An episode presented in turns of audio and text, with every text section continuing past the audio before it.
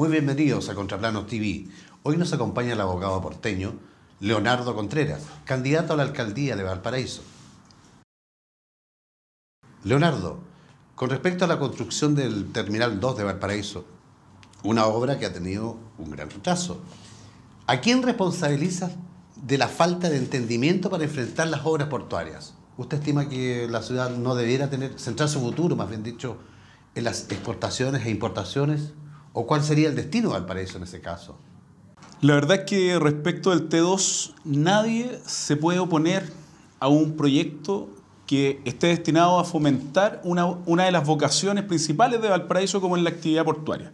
Pero cuando una actividad, ¿cierto?, que está enfocada en, una, en, un, en un determinado sentido, se contrapone con otra vocación de Valparaíso, como lo es el patrimonio, tenemos que replantearla. Y allí es donde yo creo que no es una oposición directa al T2, ¿ya? Es una oposición, ¿cierto?, a el al, al, sitio en el cual se quiere desarrollar el proyecto. Recordar que el año que terminó el primer gobierno del presidente Piñera, el proyecto ¿cierto? de expansión portuaria para Valparaíso no estaba en el, en el centro de la ciudad, estaba hacia el sector de Yolanda, ¿ya? Eh, que es una de las alternativas.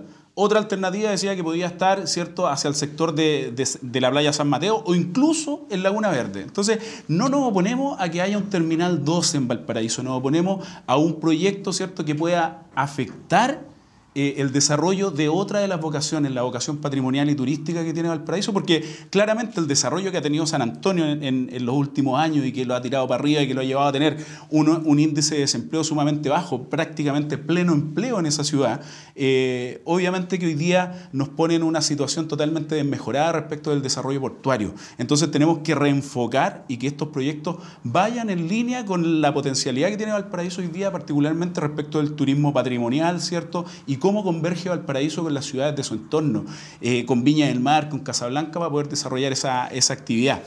Eh, lamentablemente el proyecto, claro, se ha retrasado, se ha retrasado por una excesiva eh, judicialización en el contexto de, la institucionalidad medioambiental todos los que han reclamado, ¿cierto?, en el proceso del paso por el, por el CEIA, eh, después, ¿cierto?, la, judicialización hoy día en la Corte Suprema que va a retrasar un poco más, tiene que hacer pensar a todos los actores, porque acá hay distintos responsables, las autoridades, ¿cierto?, locales, regionales, las autoridades del Ministerio de Obras Públicas, del nivel central, que son los que están a cargo del desarrollo portuario en nuestro país, pero también las autoridades de la empresa, el sector privado, ¿cierto?, que tiene que ver si es que está recibiendo tanta oposición de, una, de un proyecto, tiene y, lo manifestó el presidente de la empresa portuaria de Valparaíso, de abrirse a la posibilidad de modificar el proyecto para que éste se lleve a cabo, porque a todos nos conviene. ¿A quién no le va a convenir un proyecto cierto que entregue empleo, que entregue desarrollo, más de 5 eh, mil eh, millones de, dólares de inversión,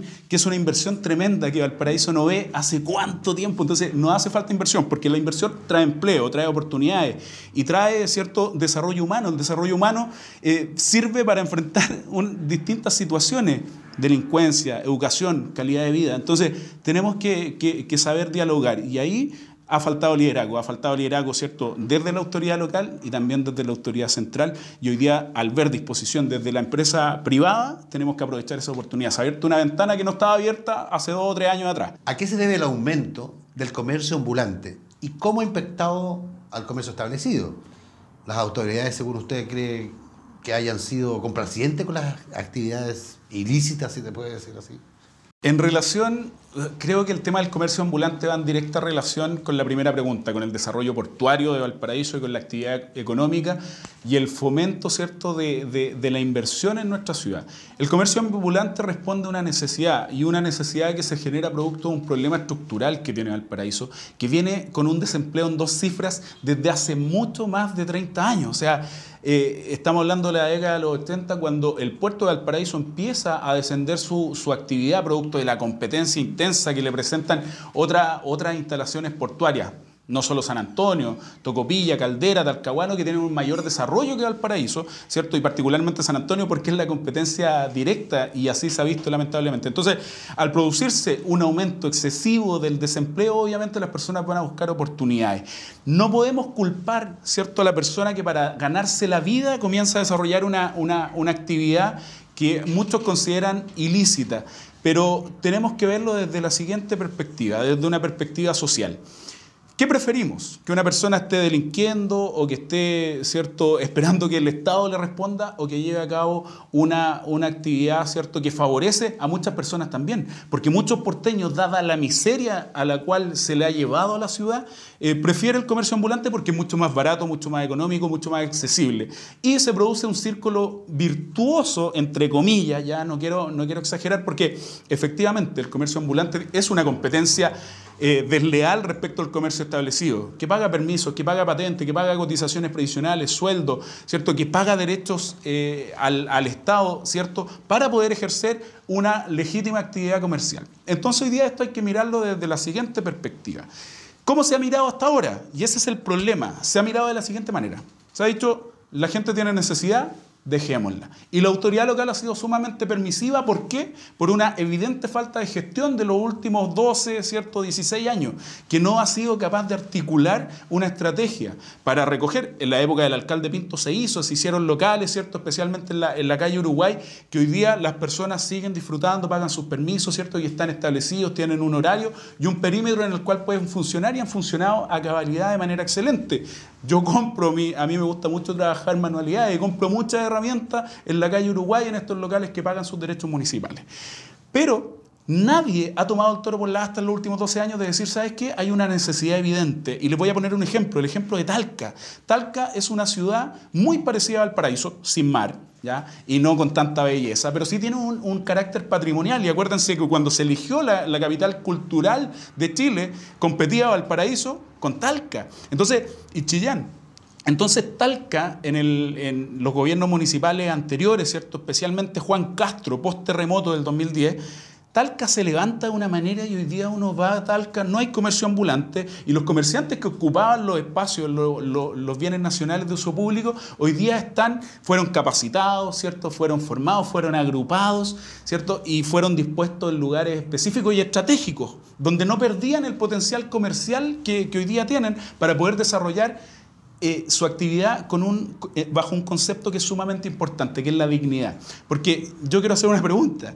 ¿Cuál es la dignidad que tiene una persona cuando está ejerciendo su comercio a la intemperie, sobre cajas de cartón, en una, en una eh, acera, en una calle que está totalmente sucia, ¿cierto? Que tiene que estar arrancando cuando hay controles policiales, que está enfrentada a la delincuencia y que además, a pesar de desarrollar o de desempeñarse eh, para mantener a su familia de la mejor manera posible, lo relacionan ineludiblemente con la delincuencia, con los lanzazos, ¿cierto? Y con bandas de narcotraficantes que funcionan eh, particularmente en el barrio Almendral. Yo tengo mi oficina en el barrio Almendral y la gente me dice, pero Leonardo, ¿por qué un abogado tiene la oficina en este barrio, a una cuadra de la calle Uruguay, donde está el meollo del comercio ambulante? Yo les digo, porque si no parto yo, creyendo en mi ciudad, creyendo en mi barrio, creyendo en el lugar donde yo crecí, donde yo me formé, el lugar que me ha dado oportunidades, ¿quién más va a creer en Valparaíso? Entonces, es una decisión que tiene que partir por la autoridad local de agrupar, de asociar y de gestionar. Y eso es lo que nos falta, gestión acá cuando hay un problema en Valparaíso, los alcaldes que hacen le piden plata al presidente, le piden plata, en vez de gestionar, en vez de desarrollar proyectos. Yo me pregunto cuántos proyectos habrá tenido la SECPLAC en los últimos 12 años.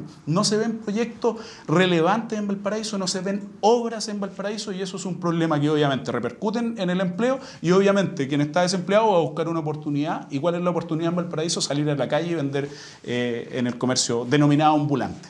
Las ocupaciones de terreno han aumentado durante la pandemia en Valparaíso de forma disparatada. ¿Usted advierte la existencia de políticas que, contribuyan a resolver los temas de los campamentos? ¿Cree usted que la autoridad ha hecho algo al respecto? Cuando tenemos una ciudad donde hay falta de oportunidades, donde eh, la calidad de vida ha ido descendiendo en sus niveles en los últimos años, tenemos que recapacitar Valparaíso como región representa el 10% de las 700.000 viviendas eh, del déficit que ha cuantificado el Ministerio de Vivienda y Urbanismo. Entonces, en Valparaíso se da una situación muy particular. Valparaíso nace y crece a partir de tomas de terreno, Porque es una ciudad relativamente nueva, ¿cierto? Más encima es una ciudad que se ha visto afectada por incendios, terremotos, y después de un incendio, después de un terremoto, las personas vuelven a construir y volvemos a construir porque nos gusta Valparaíso, nos gusta habitar en este lugar, en nuestros barrios. Cuando una persona o un grupo de personas, ¿cierto? La, la, realidad de los campamentos dice la definición que tenemos en Chile que son ocho viviendas que no cuentan a lo menos con un servicio básico. O sea, volvemos al concepto del comercio indigno, ¿cierto? Porque acá se hace, hace falta entregarle una solución a la persona que constituya una vivienda digna. Cuando una persona se va a vivir a un campamento, a una toma, y esto no lo han entendido las autoridades para hacerle frente, son personas primero que tienen una necesidad. Hay muchos que hacen negocio y eso es indesmentible. Pero son personas que tienen una necesidad, que tienen un arraigo por un determinado barrio, por un determinado sector. ¿Qué es lo que hay que fortalecer acá? Nadie ha visto nunca funcionar con fuerza y con un enfoque claro un departamento de vivienda municipal en Valparaíso, que se haga cargo como entidad patrocinante, que trabaje de la mano con el Servio para solucionar esta problemática, que se capaciten. Todo lo contrario, priman siempre los intereses eh, políticos partidistas o no partidistas, simplemente políticos, de contratar operadores políticos y dejamos de lado a los técnicos. Perdemos un gran potencial de profesionales que conocen Valparaíso, que saben cómo construir en Valparaíso, que conocen la necesidad de Valparaíso, que conocen los barrios, que conocen los dirigentes que constantemente están buscando una solución de vivienda para, para las personas. Y lamentablemente esto ha sido tolerado y cuando uno tolera estas situaciones no, no encuentra una solución definitiva. ¿Qué es lo que hay que hacer? Hay que tomar a esas personas que tienen la necesidad y no dejarlos que se salten la fila. Porque, ¿qué pasaba? Hace poco, una toma en Placilla, ¿cierto? Que me tocó directamente porque estaban esperando ese terreno grupos organizados que tenían su ahorro, que se habían esforzado durante mucho tiempo para poder postular a sus subsidios y se les, toma, les toman el terreno personas que no han dado esa vuelta larga, ¿cierto? Y que se han ganado su derecho. Entonces, esas personas que se quieren saltar la fila porque tienen una necesidad urgente, particularmente hoy día en pandemia, tenemos que tomarla, tenemos que acogerla, tenemos que capacitarla guiarla y darle soluciones que sean dignas. No puede ser que haya personas que estén viviendo sin pavimento, sin agua potable, sin luz eléctrica, sin los servicios básicos. Y en lugares que muchas veces, por ejemplo, en el sector de tranque seco en Rodelillo, donde empezó el incendio Rodelillo en 2013 que quemó más de 300 viviendas, hay una toma, una toma que hoy día en, el mes de septiembre va a estar de nuevo expuesta a un riesgo de incendio, no solo ellos, sino que los 20.000 habitantes del sector de Rodelillo. Entonces tenemos que enfrentar también razones de dignidad de vivienda y también razones de seguridad para que las personas puedan estar a salvo de estas situaciones que siempre sabemos que afectan a Valparaíso. La delincuencia es otro fenómeno que tiene complicadas a las autoridades y a la población sumamente preocupada. ¿Cree usted que las policías cubren la seguridad en los sectores más postergados? ¿Cuál es su visión al respecto? La delincuencia hay que verlo como un fenómeno social muy complejo. Hay factores que influyen en cómo crece, cómo se da y cuáles son los delitos que se dan en particular. Cuando nosotros vemos Valparaíso con falta de obras, con falta de oportunidades, con falta de desarrollo, obviamente que hay un problema social. Y los problemas sociales traen aparejado, ¿cierto?, hechos de delincuencia, delincuencia organizada, delincuencia por necesidad, etc. Y obviamente que las policías son importantes y tenemos que tener unas herramientas que sean represivas y que sean preventivas in situ para enfrentar los delitos que hoy día se están cometiendo en Valparaíso. Ha proliferado el narcotráfico de una manera impresionante y lo hemos enfrentado desde la ONG Volvamos a Creer rescatando jóvenes, hombres, mujeres, niños, adolescentes de las manos de los narcotraficantes, sin temor. Y ahí está el problema, que las autoridades locales se lavan las manos respecto a la delincuencia. ¿Por qué? Porque la municipalidad dice, yo no tengo herramientas. La delincuencia, ¿cierto? Las policías las maneja otra autoridad, que es una autoridad central, ¿cierto? representada por el, intendente, por, el gobernador provincial, pero acá hay que tener ojo. El municipio tiene una obligación de mantener actualizado y coordinado el plan de seguridad pública comunal por la ley orgánica constitucional de municipalidades, y no estoy inventando nada. Hay un plan y hay una coordinación. El plan se tiene que actualizar. ¿Para qué? Para atender la realidad del fenómeno delictual en la ciudad, en la comuna, ¿cierto? Si antes teníamos lanzazos y teníamos robos eh, por sorpresa, robos con intimidación, eh, robos en lugares, ¿cierto? Habitados, no habitados, en negocios, hoy día tenemos otros fenómenos que tenemos que ir enfrentando y que tenemos que actualizar ese plan. Pero por otro lado, ¿cierto? Tenemos que actuar coordinadamente con las autoridades que son el brazo fuerte, ¿cierto? Del, del, accionar policial. ¿Para qué? Para ser presente, porque esas actividades de coordinación en el marco del Plan de Seguridad Pública Comunal sirven para qué? Para decir, ¿sabes qué? La tercera de varón en la tercera norte necesito más contingente, porque 17 carabineros entre la tenencia de Rodelillo y la tercera norte que está abajo, ¿cierto? funcionando en una escuela municipal que bajó su, su matrícula, tiene que tener más contingente, porque solo en Rodelillo tengo 20.000 habitantes, después en Barón tengo 10.000 más, en Placeres, ¿cierto? Y en Esperanza tengo un montón de gente para 17 carabineros por turno, eso no sirve. Ya hay que tener una presencia policial mucho más activa, mucho más colaborativa, ¿cierto? Y mucho más desplegada en terreno, no represiva, sino que colaborativa, con dirigentes vecinales, con dirigentes sociales, con actores relevantes de la comunidad, que quizás no son presidentes de juntas de vecinos, que son, no son presidentes de organizaciones formales, pero que sí tienen un liderazgo dentro de las comunidades, los colectiveros, los micreros, etc. Hay que conocer la comuna para poder hacer las solicitudes concretas y esa coordinación es necesaria. Y por otro lado, nosotros venimos pensando y se lo hemos propuesto al, actual municipio de que dentro de la SECPLA, de la Secretaría de Planificación Municipal, haya una oficina particularmente dedicada a desarrollar proyectos de seguridad para financiar, ¿cierto? Drones, si es necesario. ¿Por qué solamente en Las Condes tenemos drones? ¿Por qué no puede ser en Valparaíso?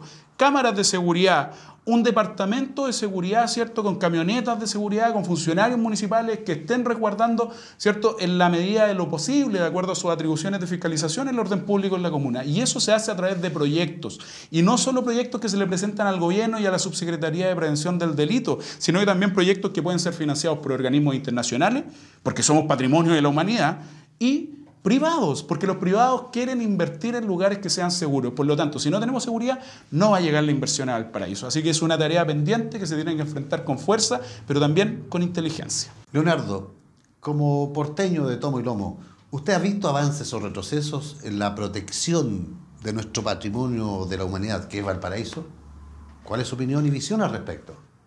Valparaíso es patrimonio de la humanidad y si uno recorre hoy día la calle Condel, ¿cierto? que es uno de los ejes que conecta con, con, el, con la Plaza Aníbal Pinto como área patrimonial, ¿cierto? hasta la aduana, que lamentablemente eh, no se entiende por qué tenemos un, un, plano tan acotado de patrimonio, si el patrimonio de, de Valparaíso no son solo esas 13 manzanas, ¿cierto?, que están dentro de la declaratoria de la UNESCO. Valparaíso es patrimonio en la población centeno del Cerro La Raín, en, la, en, sectores, ¿cierto?, del el almendral. El viejo almendral escribió un libro, ¿cierto?, Joaquín Barbello hace más de 150 años atrás. El almendral uno ve construcciones antiguas, bonitas, restauradas, bien cuidadas, ¿cierto? Eh, en el entorno del Congreso Nacional pero eso no es parte del patrimonio. Y la gente no se explica cómo este lugar que es el almendral no es parte del paño cierto eh, patrimonial. Solo se decidió inexplicablemente eh, descartando el anfiteatro, descartando incluso el, patrimonio industrial de Valparaíso, que está en Laguna Verde, ¿cierto? conectándose con, con Placilla y Curauma, eh, se dejó afuera. Y lamentablemente desde que se hizo este, este, este decreto de, de, protección patrimonial, de declaratoria de patrimonio cultural de la humanidad, Valparaíso recibió al principio fondos para echar a andarlo, porque eso es lo que, lo que tiene la ciudad al principio. Cartagena de India, Marsella, Barcelona.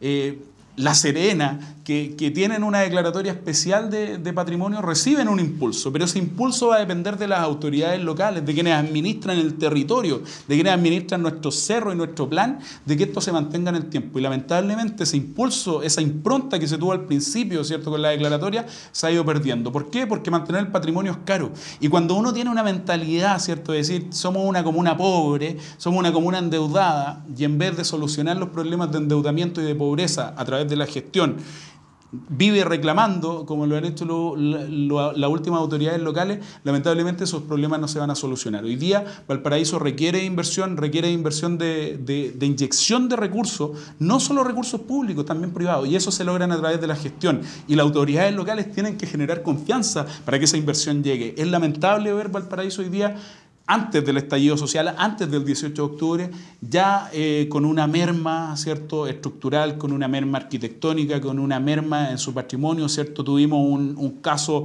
eh, emblemático en el Cerro Concepción del asesinato de un turista canadiense. ¿cierto? Eso no puede seguir ocurriendo. Hoy día tenemos que enfocar el patrimonio desde otra perspectiva y eso se hace a través de la gestión. La colaboración de las cámaras de comercio, de emprendedores, ¿cierto? del mundo gastronómico, de la bohemia nocturna, ¿cierto? Donde está uno de los focos principales de la actividad comercial de, Valparaíso, tienen que tender a esto. Por ejemplo, le propusimos al presidente de la Asociación de la Subida Ecuador, eh, Raúl Roja, hacer un convenio ¿cierto? Con, la, con la Embajada de Ecuador su calle recibe el nombre de, este país, ¿cierto? Y se podría hacer una tremenda gestión, embellecer el lugar, ¿cierto? Darle mayores medidas de seguridad para poder eh, ser parte de este patrimonio que va más allá, insisto, de estos, lotes patrimoniales que van desde la aduana hasta la Plaza Aníbal Pinto. Desde el estallido social hasta la vigente pandemia del COVID-19, ¿cuáles son los impactos más relevantes que ha recibido Valparaíso en sus diversas actividades? ¿Cree usted el comercio ha sido el principal afectado o quiénes más se han visto perjudicados? El 18 de octubre del 2019 marcó un antes y un después en nuestro país y Valparaíso no ha estado exento de eso. Muchos y yo creo que la mayoría de los chilenos, si no todos, estamos de acuerdo con las justas demandas sociales ¿cierto? que se comenzaron a plantear en ese momento en nuestro país. Pero lamentablemente el patrimonio privado y público de nuestra ciudad se ha visto afectado. ¿Y eso por qué? ¿Qué responsabilidad tienen los comerciantes de la calle Conde, la quienes estimamos mucho, o los de la subida Ecuador, donde se han producido los eventos de violencia más, más intensos durante, durante los meses del estallido social? Efectivamente, Valparaíso, al carecer de una actividad portuaria en los últimos años que le dé un sustento económico, hoy día Valparaíso vive del comercio, del comercio establecido y del comercio callejero. Entonces, cuando yo tengo una ciudad bajo bajo fuego, una ciudad que está siendo afectada por hechos de delincuencia directamente, obviamente que el comercio no va a poder funcionar. La mayoría del empleo, la mayoría de los trabajos, la mayoría del sustento de, la casa, de las casas porteñas es del comercio. Uno mismo como, como abogado, ¿cierto?, dedicado al, ejercicio libre de la, de la, profesión, es mucho el comerciante que llega a la oficina por, problemas laborales o por problemas comerciales o por problemas, ¿cierto?, con, con los arrendatarios, etc. Y obviamente es una cadena, porque hoy día lo que tenemos en Valparaíso es una actividad comercial eminentemente desarrollada. O sea, Valparaíso hoy día vive del comercio, de bienes y servicios. Antes era, ¿cierto? Cuando era la actividad portuaria se vendían lo, que los libros antiguos dicen vituallas y aparejos. Así habla el código de, comercio aún respecto de los enseres que se le entregaban a las naves, ¿cierto? Y de eso vivía Valparaíso y de todo lo que estaba asociado al puerto. Pero eso hoy día, ese puerto que funcionaba con 14.000, 7.000 después trabajadores, hoy día funciona con no más de 700. Entonces, cuando hablamos de la calle Conde, de la avenida Pedromón, de la calle Victoria, de la subida Ecuador, del barrio Puerto, ¿cierto? Que, está en la zona patrimonial con restaurantes, con hoteles, eh, con tiendas, con tiendas de electrónica, las galerías, los famosos caracoles de Valparaíso. No tenemos mall en Valparaíso. Yo Paseo Ron no lo considero mall, pero los malls de Valparaíso son los caracoles, donde nos vamos a cortar el pelo. Eh, los malls de Valparaíso, ¿cierto? Son las ferias navideñas, donde nos compraban los juguetes, donde yo le compro los juguetes a mis hijos. Entonces, esa es la identidad porteña y obviamente cuando yo tengo la imposibilidad o las restricciones que tuvimos en diciembre para las ferias navideñas, ¿cierto? Eh, se complica la actividad económica, se complica el sustento de los porteños y obviamente el comercio ha sido, ha sido lejos el más afectado. Pero también la infraestructura pública que costó recuperarla y si no hubiese sido por la, por la pandemia probablemente no hubiésemos recuperado los semáforos de la Avenida Argentina o los semáforos de la, de la calle... Eh, Brasil, de, de, de Pedromón, de Bellavista, ¿cierto? Donde se producía un caos absoluto producto de la falta de, semáforos. Así que no solo el comercio, sino que también la, la infraestructura pública que nos sirve a todos.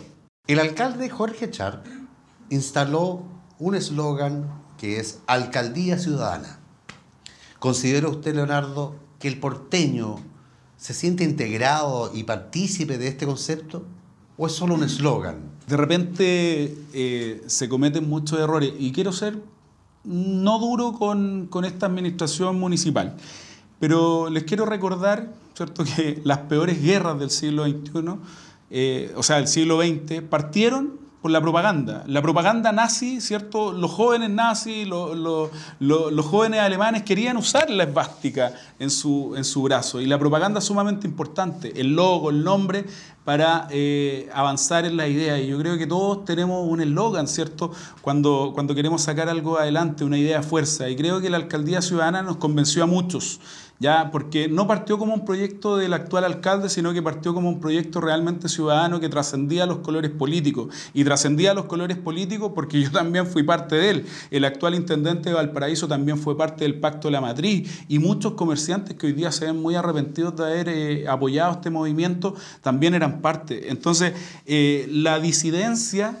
Eh, viene, viene dada porque esa expectativa que se formó de una alcaldía ciudadana participativa en la práctica no existió. El integrar a los porteños, porque el ciudadano, primero, es el porteño, al que la Municipalidad de Valparaíso tiene que favorecer. Pero resulta que todos, todos los jefes de unidades municipales Ninguno de Valparaíso. Tenemos ciertos abogados de afuera, ingenieros de afuera, asistentes sociales de afuera. Y yo me pregunto, ¿acaso en Valparaíso no tenemos un capital humano, cierto, que sea, que haya salido de nuestra universidad, de la Católica de Valparaíso, de mi alma mater, de la Valparaíso, de la UPLA? Somos ciudad universitaria a propósito de las vocaciones que tiene Valparaíso.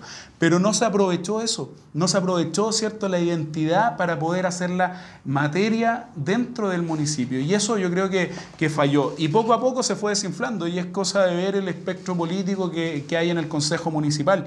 Muchos, o por lo menos dos de los, de los concejales actuales en ejercicio eran parte, ¿cierto? Y salieron a la ventana, al balcón del colegio, de la sede del Colegio Profesor en Valparaíso cuando ganó Jorge Char a levantar el puño, ¿cierto?, de la victoria, pero hoy día no están con él, sino que están en contra de él. Y muchos otros que se han ido, que se han ido bajando de esta, de esta alcaldía ciudadana, muchos que han sido despedidos, perseguidos. Y te voy a decir algo más. Los primeros ciudadanos con los que se tiene que relacionar el municipio son sus funcionarios. Y hoy día tenemos más de 100 sumarios, ¿cierto?, eh, que no se han resuelto más de 100 sumarios que son por denuncias de los mismos funcionarios por acoso, por hostigamiento, por acoso sexual y que el municipio no ha movido un dedo para darle solución, porque el ambiente dentro del edificio de la Avenida Argentina, ¿cierto?, donde funciona el municipio, está enrarecido. A todos los jefes de unidad, a todas las jefaturas le pusieron a alguien a hacerle la sombra. ¿Qué trato para un ciudadano, para mi primer ciudadano, que es mi funcionario municipal o funcionaria municipal? Es ese, ese es un trato indigno. Entonces, claro, se trató de un eslogan. Todos querían tener cierto logo de la alcaldía ciudadana, pero se transformó solo en eso. Pero después vino la traición, vino el descrédito y vino cierto el incumplimiento de las expectativas. Y ya pasaron cuatro años, ¿cierto? Y no hay que dar muchas oportunidades porque Valparaíso ya venía mal, ya venía en el suelo y hoy día tenemos que levantarlo y recuperarlo. Leonardo, usted quiere llegar a la alcaldía de Valparaíso, por cierto. Ahora, ¿cuál es el motivo que lo impulsa a enfrentar este gran desafío de ser elegido alcalde de Valparaíso? Valparaíso eh, creo que merece mucho más y creo que eso es lo que me motiva. Eh, tener la convicción, y aquí quiero hacer el paralelo porque yo estoy casado hace mucho tiempo con mi señora, tenemos cuatro hijos, y cuando me pregunta por qué me casé, me casé por amor. ¿ya? Y cuando uno decide emprender cierto, un desafío tan magno como eh, enfrentar no al, al, actual alcalde o a los otros candidatos, sino que enfrentar las problemáticas ¿cierto? y el deterioro de la ciudad de Valparaíso, uno dice ¿por qué? Y esa pregunta me la hice el año 2012 cuando el día que di mi examen de grado. Cuando llegué eh, a la Casa Central de la Católica, ¿cierto? muy nervioso, eh, con un pésimo corte de pelo, todavía lo recuerdo. Miré la ciudad desde, desde, el, desde el muelle varón y me pregunté por qué me quedé aquí y la respuesta fue la misma, por amor. Uno ama la ciudad, uno termina amando la gente, los barrios, ¿cierto? los colores, termina amando esa identidad porteña que no tiene ningún, ningún parangón, no tiene comparación. Valparaíso no se parece a ninguna otra ciudad del mundo y la pueden comparar ¿cierto? con Barcelona, con Marsella, con Génova. Eh, con Cartagena de Indias, pero jamás, ¿cierto? Valparaíso va a ser eh, igualado, la mística, ¿cierto? Esta vida propia que, tiene la ciudad, las casas de lata, eh, la subida de empinadas donde no caben dos autos y es una calle de, doble vía, llevan a uno a, sentirse identificado con la ciudad. Y cuando uno se siente identificado con algo, ese algo lo quiere, lo protege, lo ama. Y, y por amor a mi familia, yo formé mi familia en este lugar, ¿cierto? En el Cerro Barón, y quiero que mis hijos y mis hijas, tengo tres hijas y un hijo, eh, puedan disfrutar una ciudad, puedan eh, decirme, papá, quiero bajar, ¿cierto?, a la Plaza Victoria nuevamente, que llevamos mucho tiempo sin ir a la Plaza Victoria. Quiero que ellos disfruten una ciudad hermosa y no es por una cuestión individual, porque sé que son miles de familias las que sienten lo mismo, de que no pueden salir hoy día porque no hay espacios en nuestra ciudad, porque o los han tomado, ¿cierto?, o están restringidos, o no existen, simplemente hay muchos, muchos cerros, muchos, barrios que no tienen áreas verdes. Entonces, la respuesta ahí es por amor, ¿cierto? Por el, amor a, Valparaíso, por el, el, querer entregar lo mejor. Y teniendo en cuenta que no es un proyecto personal, no es un proyecto de Leonardo Contreras, es un proyecto colectivo de un grupo de profesionales, de dirigentes, de personas que tienen este mismo sentir y personas que llegaron, que nacieron, ¿cierto? Que se criaron, que no saben si son de Valparaíso o no, pero que están ahí, que han disfrutado y que han hecho su vida, ¿cierto? En Valparaíso. Yo decidí hacer no solo mi familia, sino que también mi negocio, mi oficina en el barrio Almendral. Y cuando uno ve, ¿cierto?, cómo está Valparaíso, dice, a esto le falta amor, le falta protección, le falta querer un poquito más, inspirado en, un testimonio anterior. ¿ya? Viña del Mar se caracteriza, dicen que es la ciudad bella, tiene el reloj de flores, edificios patrimoniales eh, muy bonitos, museos, ¿cierto? jardines por todos lados, la ciudad jardín. Y es porque hubo un hombre en la década de los 60 que se llamaba Gustavo Lorca Rojas, que fue alcalde de Viña del Mar y que marcó el punto de inflexión. Él compró edificios patrimoniales para la municipalidad, que hasta el día de hoy son municipales como el Palacio Rioja. Él mandó a hacer el, reloj de flores, remodeló ¿cierto? el estadio Sausalito para que se pudiese llevar a cabo el, Mundial de Fútbol en la ciudad de Viña del Mar, con la laguna Sausalito al lado, con los deportes náuticos. Ese hombre amó Viña del Mar, sacó adelante una ley que hasta el día de hoy existe, que protege el borde costero de Viña del Mar, que cualquier proyecto que apruebe la municipalidad en el borde del mar de Viña del Mar, eh, tiene que ser aprobado por dos tercios de los concejales. Eso es proteger. Cuando uno ama, protege. Cuando uno ama, provee. Cuando uno ama, diseña, proyecta, gestiona y hace cosas bellas. Pero en Valparaíso no se han hecho. Entonces, a Valparaíso le hace falta alguien, un grupo de gente, un equipo, porque no es el desafío de una sola persona, es de un equipo que ame la ciudad y que quiera verla mejor. Ahora bien, ¿cuál sería el eslogan o mensaje principal de su campaña? Para, llevar a cabo ideas, eh, soy un convencido de que no hay que inventar la rueda, como dice el dicho. Hay que sacar moldes. Y si uno ve lo que ha hecho el alcalde de Lima el último tiempo, o lo que se hizo a principios de este siglo en Marsella, Francia, que se transformó en la capital del Mediterráneo, ¿cierto? La capital francesa para el Mediterráneo. Una ciudad muy parecida al paraíso. Marsella tiene tres grandes ejes, dicen su alcalde. El puerto, el patrimonio y el club deportivo, Marsella. Y a mí me suena súper parecido al paraíso. Tenemos el patrimonio, tenemos el puerto y tenemos Santiago Wander. ¿ya? Entonces, y se hizo un eslogan muy bueno eh, para poder buscar fondos ¿cierto? del Banco Internacional de Desarrollo, del Fondo Monetario Internacional y de otras instancias internacionales para eh, invertir en Marsella. Se hicieron museos y se le puso a Marsella la capital del Mediterráneo.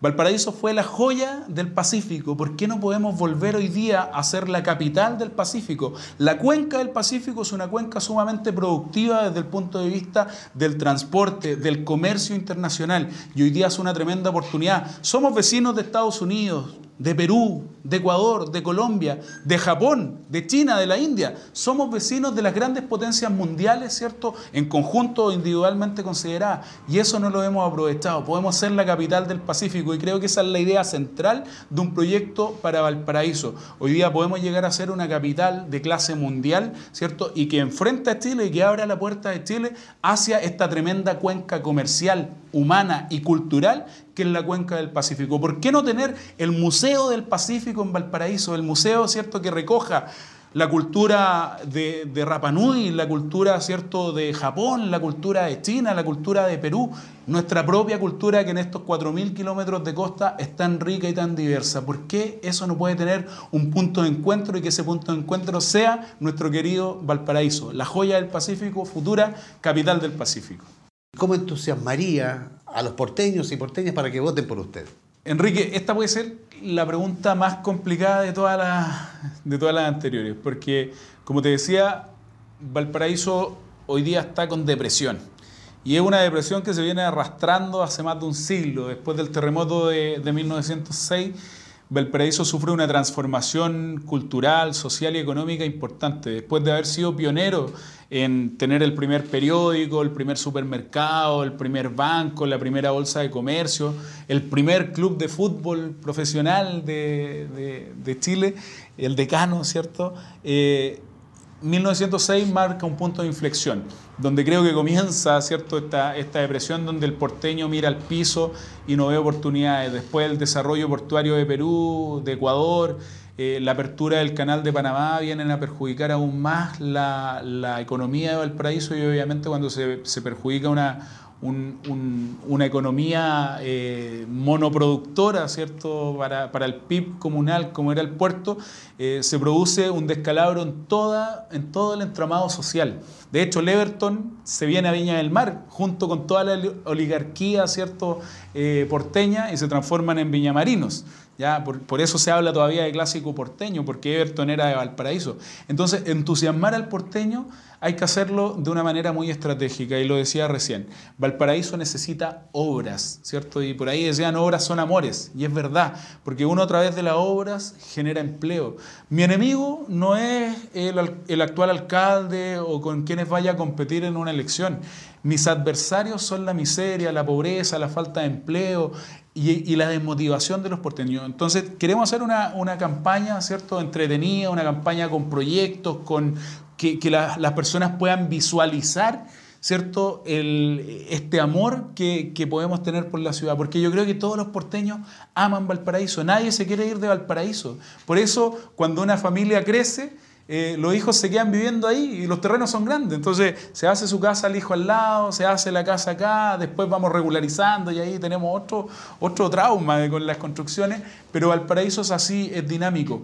Pero es una ciudad que hoy día está entristecida, ¿cierto? Esa joya del Pacífico, esa capital del Pacífico de múltiples colores, hoy día está opaca, está gris y está lamentablemente eh, muy difícil de enfrentar. Pero por eso tenemos la energía, tenemos las ganas y de verdad que cuando uno ha tenido una familia y cuando uno forma una familia, yo no, yo no vengo de un origen... Eh, socialmente o económicamente bien posicionado, vengo más bien de, soy hijo de un chofer de micro y de, una dueña de casa, ¿cierto? Que tuvo que salir a hacer aseo a las casas de los vecinos y que cuando yo entré a la universidad terminó sus estudios, se capacitó y terminó sus años como funcionaria eh, municipal, eh, como bibliotecaria, asistente de la educación. entonces hemos ido creciendo como familia y ese, y ese ejemplo, me acuerdo que cuando teníamos las dos niñas más chicas con mi señora vivíamos en una pieza, camarote, cama de dos y un closet, y era todo lo que teníamos, y el baño al lado y la cocina. Entonces, cuando uno ha vivido ese proceso, sabe que se puede.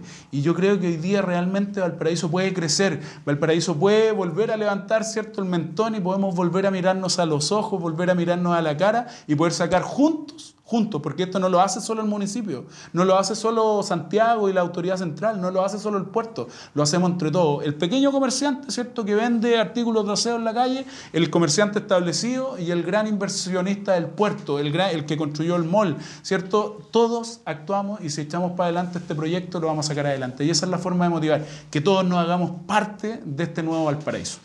Muchas gracias, Leonardo, por tu entrevista y los dejamos invitados a ustedes para la próxima. Esto fue Contraplano TV.